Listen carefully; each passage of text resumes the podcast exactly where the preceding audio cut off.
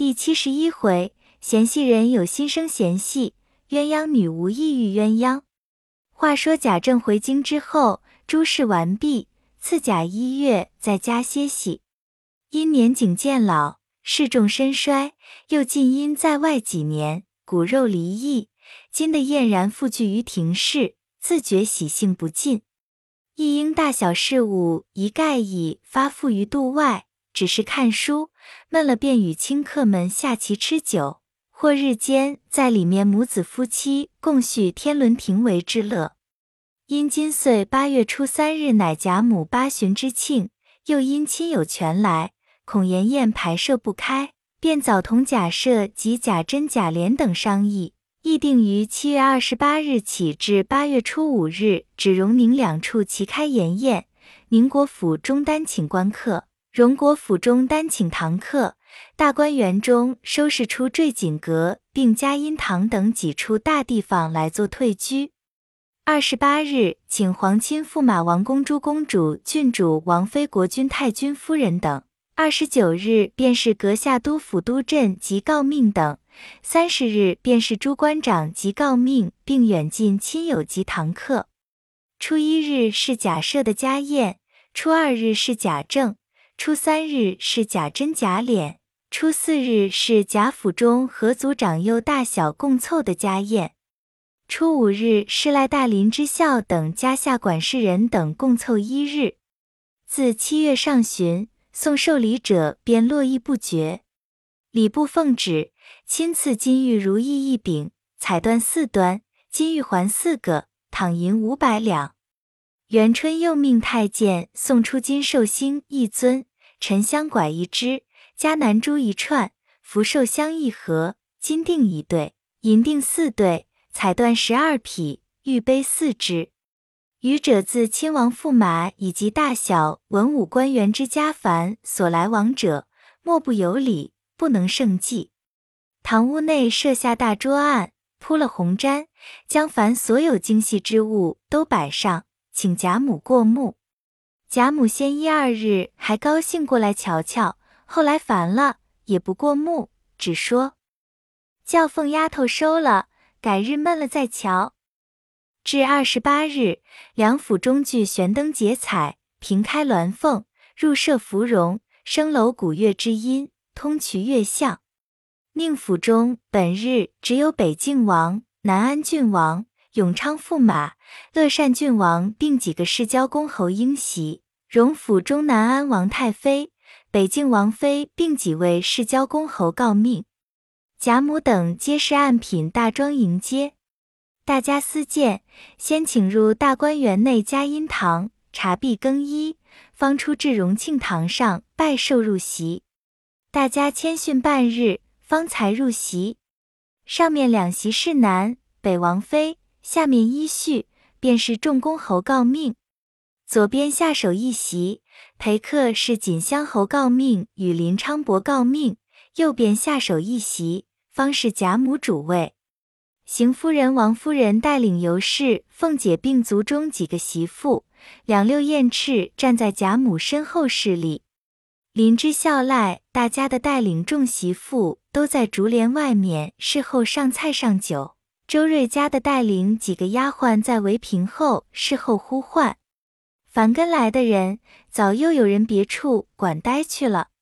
一时台上参了场，台下一色十二个未留发的小厮侍候。须臾，一小厮捧了戏单至阶下，先递与回事的媳妇，这媳妇接了，才递与林之孝家的，用一小茶盘托上。挨身入帘来递与尤氏的侍妾佩凤，佩凤接了才奉与尤氏，尤氏拖着走至上席。南安太妃谦让了一回，点了一出吉庆戏文，然后又谦让了一回。北静王妃也点了一出，众人又让了一回，命随便拣好的唱罢了。少时，菜已四献，汤始一道，跟来个家的放了上。大家便更衣复入园来，另献好茶。南安太妃因问宝玉，贾母笑道：“今日几处庙里念保安延寿经，他跪经去了。”又问众小姐们，贾母笑道：“她们姊妹们病的病，弱的弱，见人腼腆，所以叫他们给我看屋子去了。有的是小戏子，传了一班，在那边厅上陪着他姨娘家姊妹们也看戏呢。南安太妃笑道：“既这样，叫人请来。”贾母回头命凤姐儿去把史、薛、林带来，再只叫你三妹妹陪着来吧。凤姐答应了，来至贾母这边，只见她姊妹们正吃果子看戏。宝玉也才从庙里跪经回来，凤姐说了话，宝钗姊妹与黛玉、探春、湘云五人来至园中，大家见了，不过请安问好，让座等事。众人中也有见过的，还有一两家不曾见过的，都齐声夸赞不绝。其中湘云最熟，南安太妃阴笑道：“你在这里听见我来了还不出来，还只等请去。”我明和你叔叔算账，因一手拉着探春，一手拉着宝钗，问几岁了，又连声夸赞。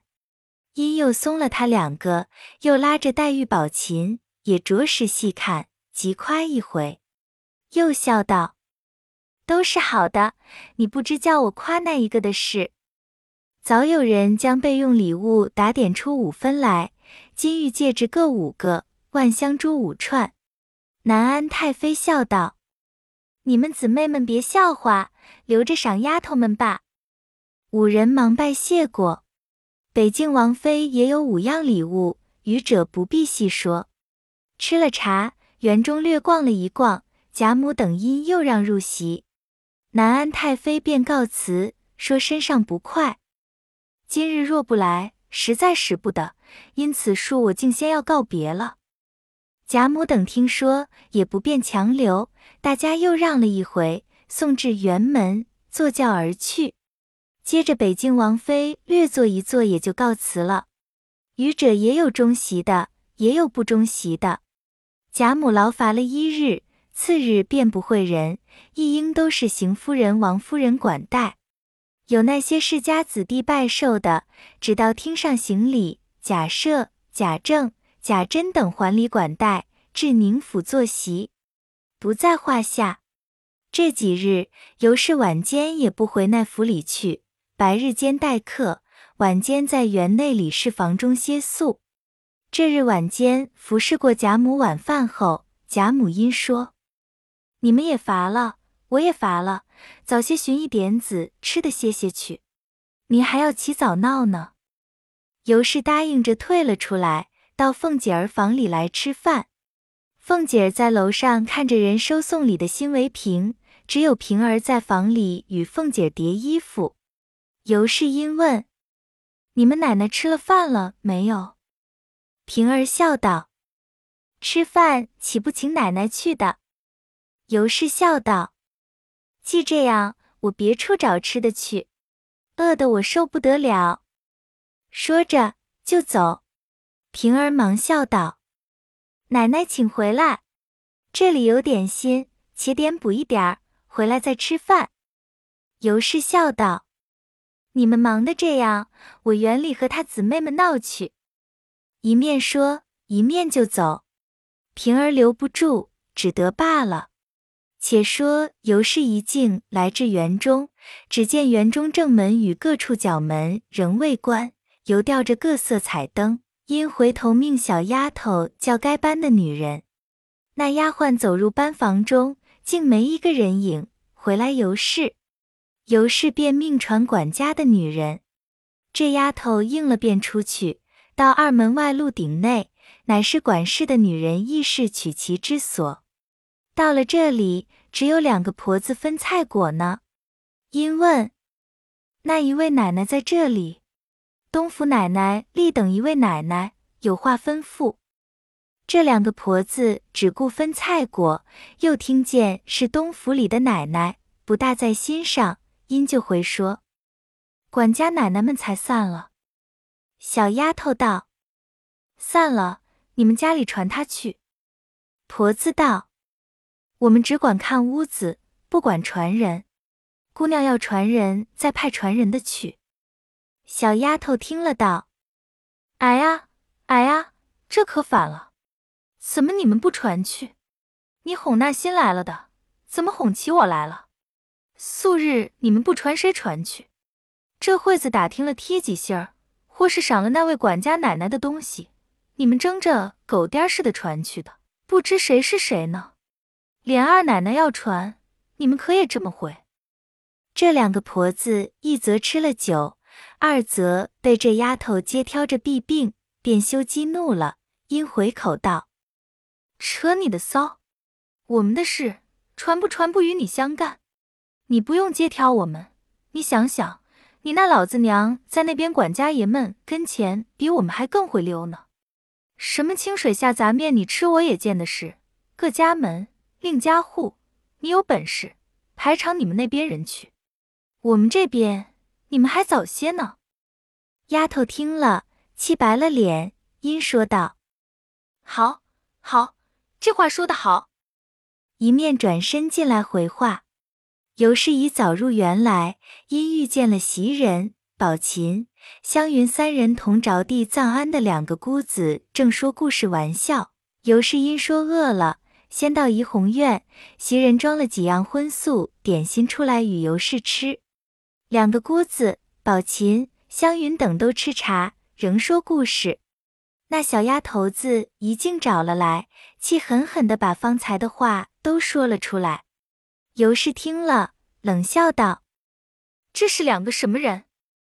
两个姑子并宝琴、香云等听了，生怕尤氏生气，忙劝说：“没有的事，必是这一个听错了。”两个姑子笑推这丫头道：“你这孩子好性气，那糊涂老嬷嬷们的话，你也不该来回才是。咱们奶奶万金之躯，劳乏了几日。”黄汤辣水没吃，咱们哄她欢喜一会还不得一半？说这些话做什么？袭人也忙笑拉出他去，说：“好妹子，你且出去歇歇，我打发人叫他们去。”尤氏道：“你不要叫人，你去就叫这两个婆子来，到那边把他们家的凤儿叫来。”袭人笑道：“我请去。”尤氏道。偏不要你去！两个姑子忙立起身来，笑道：“奶奶素日宽宏大量，今日老祖宗千秋，奶奶生气，岂不惹人谈论？”宝琴、香云二人也都笑劝。尤氏道：“不为老太太的千秋，我断不依，且放着就是了。”说话之间，袭人早又遣了一个丫头去到园门外找人，可巧遇见周瑞家的这小丫头子，就把这话告诉周瑞家的。周瑞家的虽不管事，因他素日仗着是王夫人的陪房，原有些体面，心性乖滑，专管各处献勤讨好，所以各处房里的主人都喜欢他。他今日听了这话。忙的便跑入怡红院来，一面飞走，一面口内说：“气坏了奶奶了，可了不得！我们家里如今惯得太不堪了。偏生我不在跟前，若在跟前，且打给他们几个耳瓜子，再等过了这几日算账。”尤氏见了他，也便笑道：“周姐姐你来，有个理你说说。”这早晚门还大开着，明灯蜡烛，出入的人又杂，倘有不防的事，如何使得？因此叫该班的人吹灯关门。谁知一个人影儿也没有。周瑞家的道：“这还了得！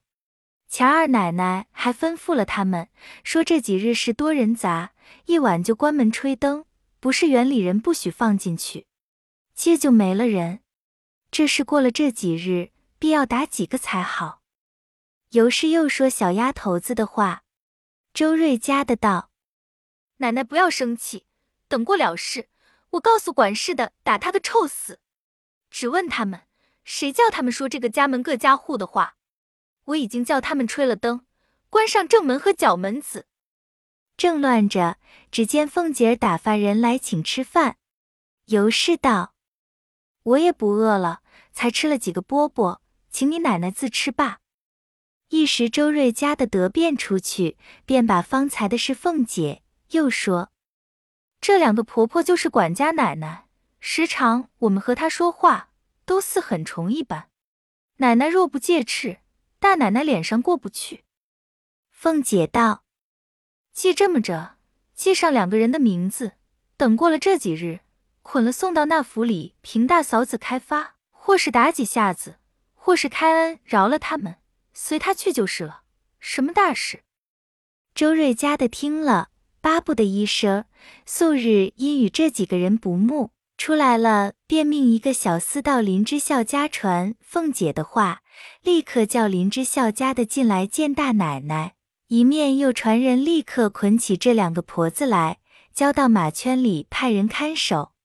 林之孝家的不知有什么事，此时已经点灯，忙坐车进来。先见凤姐，至二门上传进话去，丫头们出来说：“奶奶才歇了，大奶奶在园里，叫大娘见了大奶奶就是了。”林之孝家的只得进园，来到稻香村，丫鬟们回进去，尤氏听了反过意不去，忙唤进他来，因笑向他道：“我不过为找人找不着，因问你，你寄去了，也不是什么大事。”谁又把你叫进来，倒要你白跑一遭？不大的事，已经撒开手了。林之孝家的也笑道：“二奶奶打发人传我说，奶奶有话吩咐。”尤氏笑道：“这是那里的话，只当你没去，白问你。这是谁又多事告诉了凤丫头？大约周姐姐说的。家去歇着罢，没有什么大事。”李纨又要说缘故，尤氏反拦住了。林之孝家的见如此，只得便回身出园去。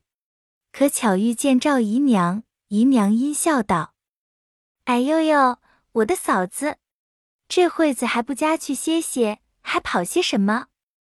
林之孝家的便笑说：“何曾不家去的？如此这般进来了，又是个齐头故事。”赵姨娘原是好查听这些事的，且素日又与管事的女人们班后，互相联络，好做首尾。方才之事已经闻得八九，听林之孝家的如此说，便嫩般如此告诉了林之孝家的一遍。林之孝家的听了，笑道：“原来是这事，也值一个屁。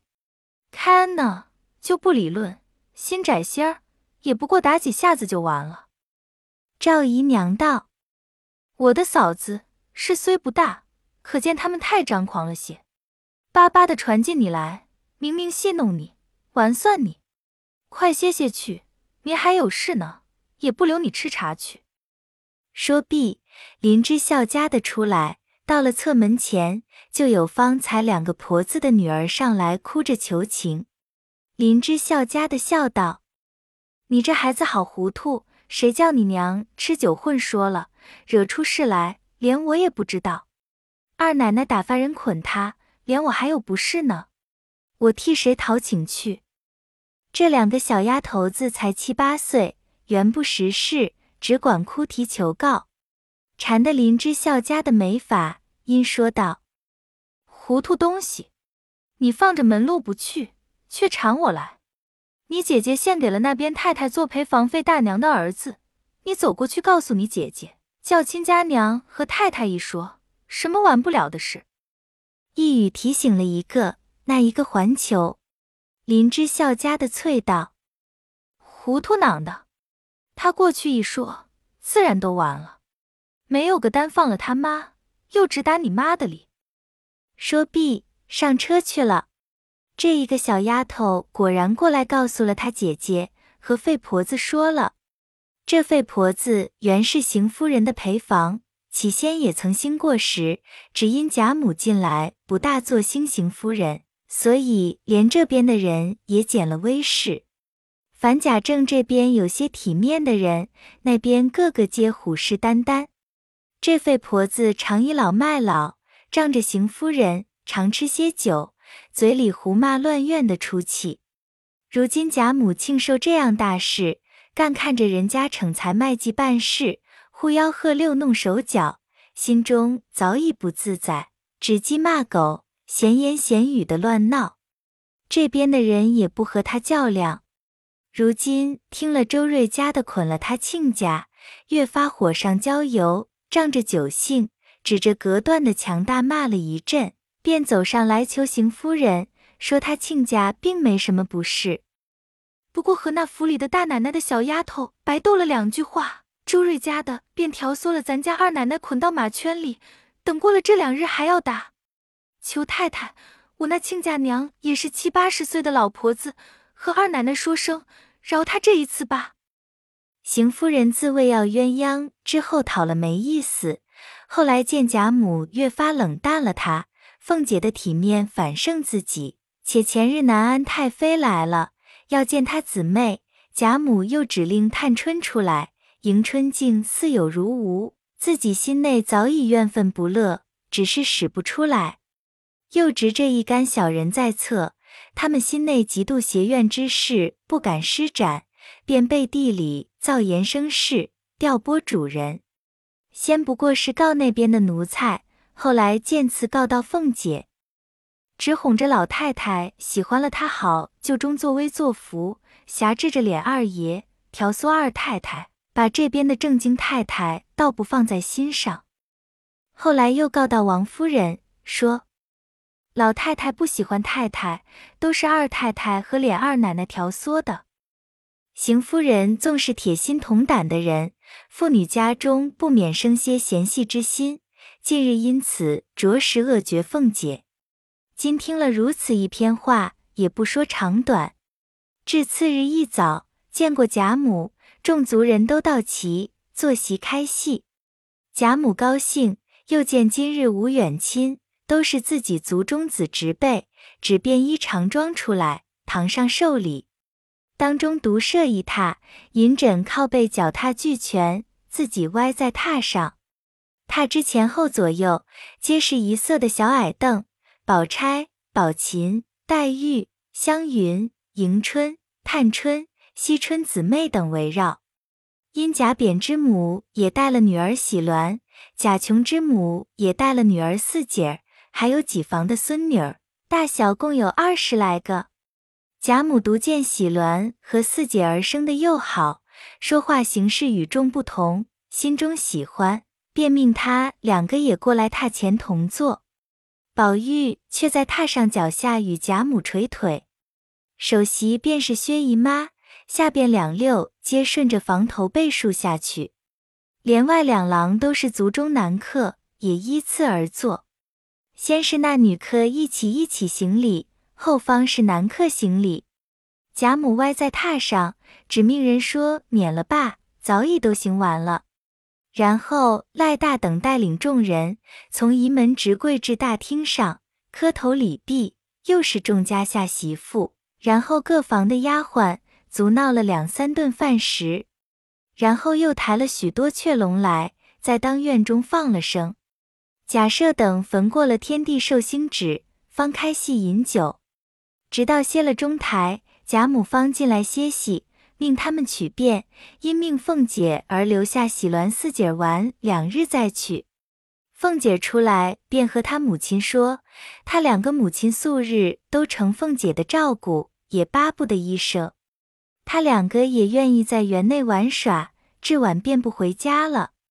邢夫人直至晚间散时，当着许多人陪笑，和凤姐求情说：“我听见昨晚上二奶奶生气，打发周管家的娘子捆了两个老婆子，可也不知犯了什么罪。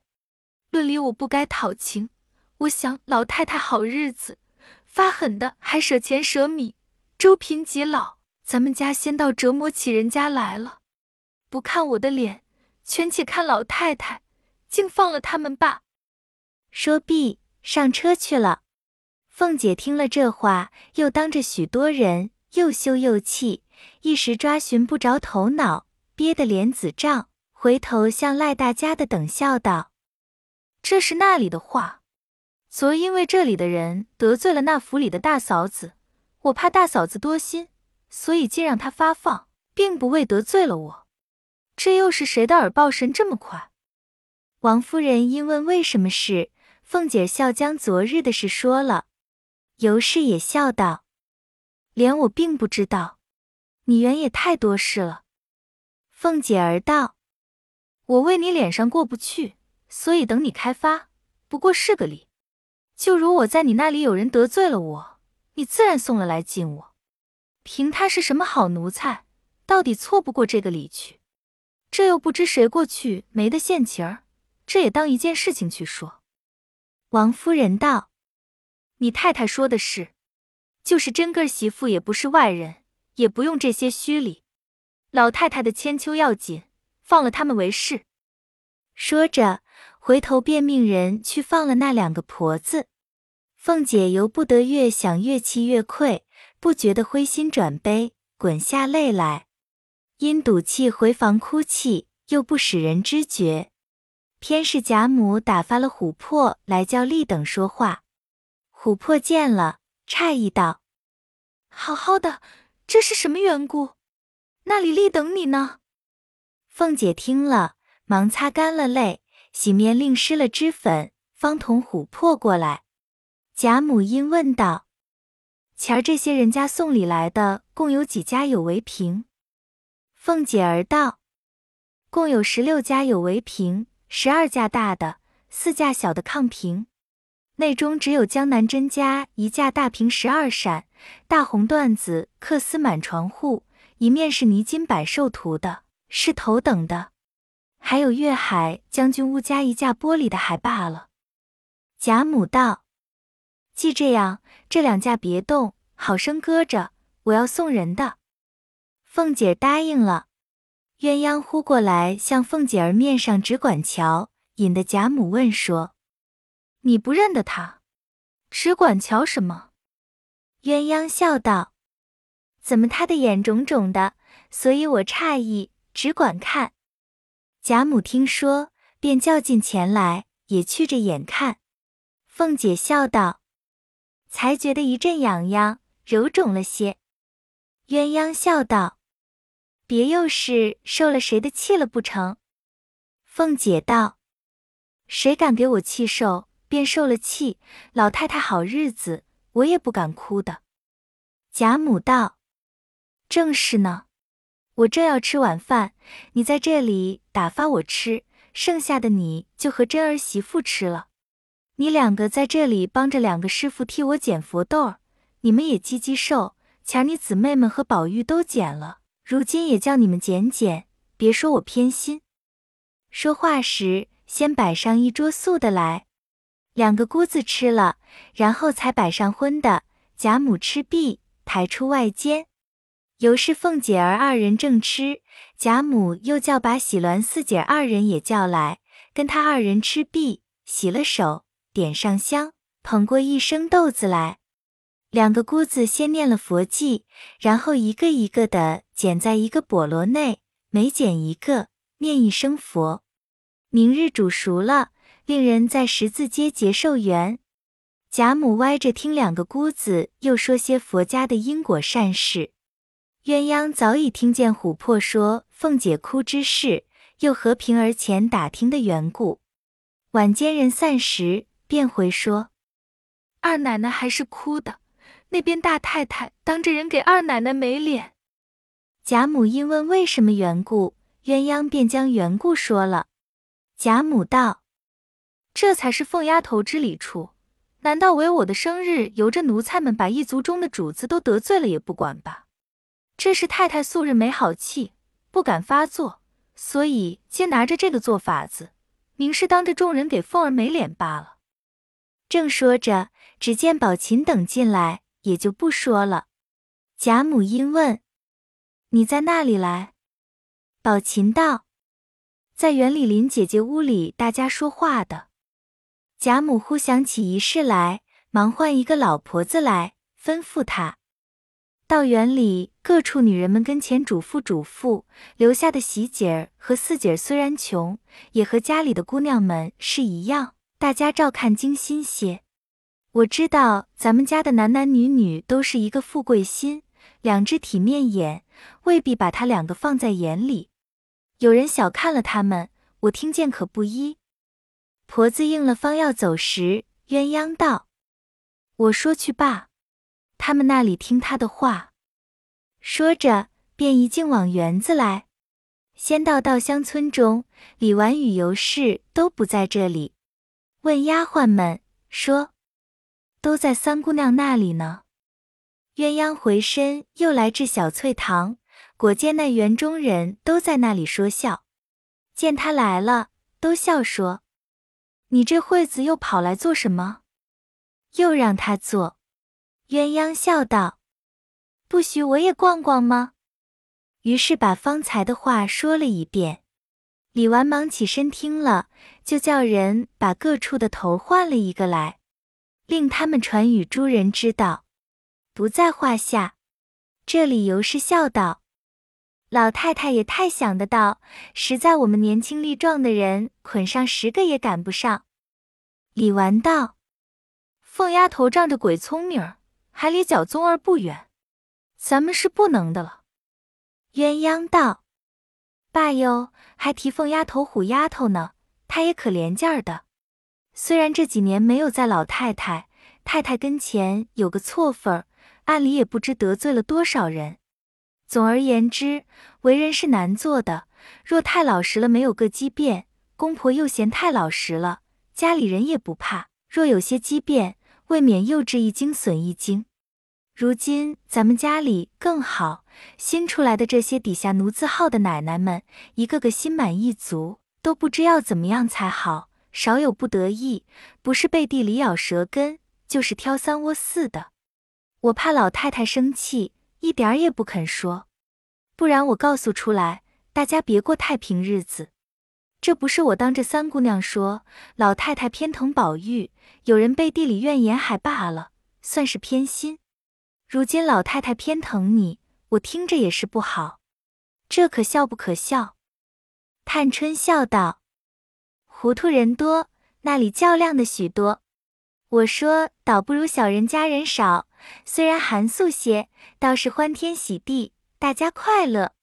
我们这样人家人多，外头看着我们不知千金万金小姐何等快乐，殊不知我们这里说不出来的烦难更厉害。宝玉道：“谁都像三妹妹好多心，事事我常劝你，总别听那些俗语，想那俗事，只管安富尊荣才是，比不得我们没这轻福。”该应着闹的，尤氏道：“谁都像你，真是一心无挂碍，只知道和姊妹们玩笑，饿了吃，困了睡。再过几年，不过还是这样，一点后事也不虑。”宝玉笑道：“我能够和姊妹们过一日是一日，死了就完了，什么后事不后事？”李纨等都笑道：“这可又是胡说。”就算你是个没出息的，终老在这里，难道他姊妹们都不出门的？尤氏笑道：“怨不得人都说他是假长了一个胎子，究竟是个又傻又呆的。”宝玉笑道：“人事莫定，知道谁死谁活。倘或我在今日明日、今年明年死了，也算是碎心一辈子了。”众人不等说完，便说。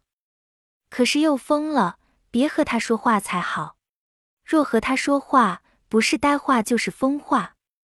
喜鸾阴笑道：“二哥哥，你别这样说。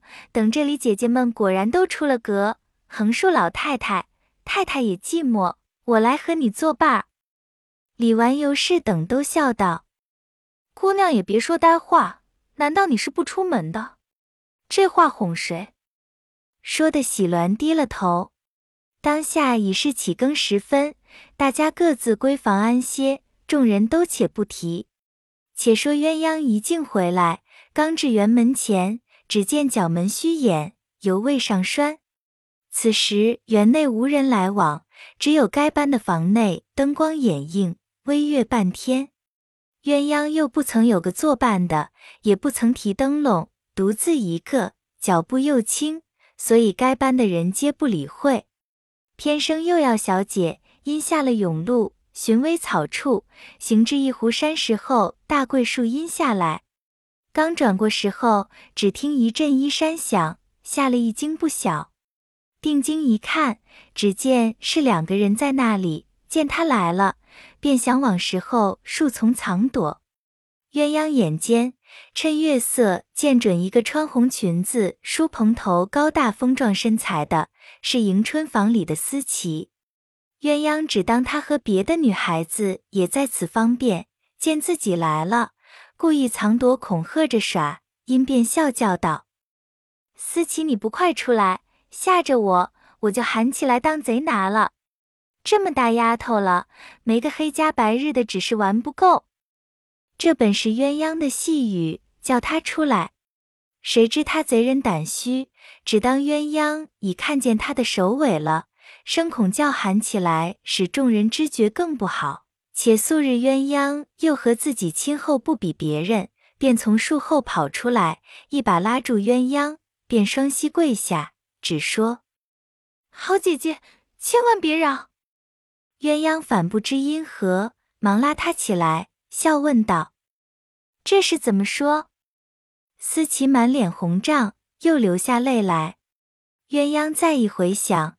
那一个人影恍惚像个小厮，心下便猜疑了八九，自己反羞得面红耳赤，又怕起来。因定了一会，忙敲问：“那个是谁？”思琪富贵下道：“是我姑舅兄弟。”鸳鸯啐了一口，：“要死，要死！”思琪又回头敲道：“你不用藏着，姐姐已看见了。”快出来磕头！那小厮听了，只得也从树后爬出来磕头如捣蒜。鸳鸯忙要回身，思琪拉住苦求，哭道：“我们的性命都在姐姐身上，只求姐姐超生要紧。”鸳鸯道：“你放心，我横竖不告诉一个人就是了。”一语未了，只听角门上有人说道：“金姑娘已出去了。”角门上锁罢，鸳鸯正被思琪拉住，不得脱身。听见如此说，便接声道：“我在这里有事，且略住手，我出来了。”思琪听了，只得松手让他去了。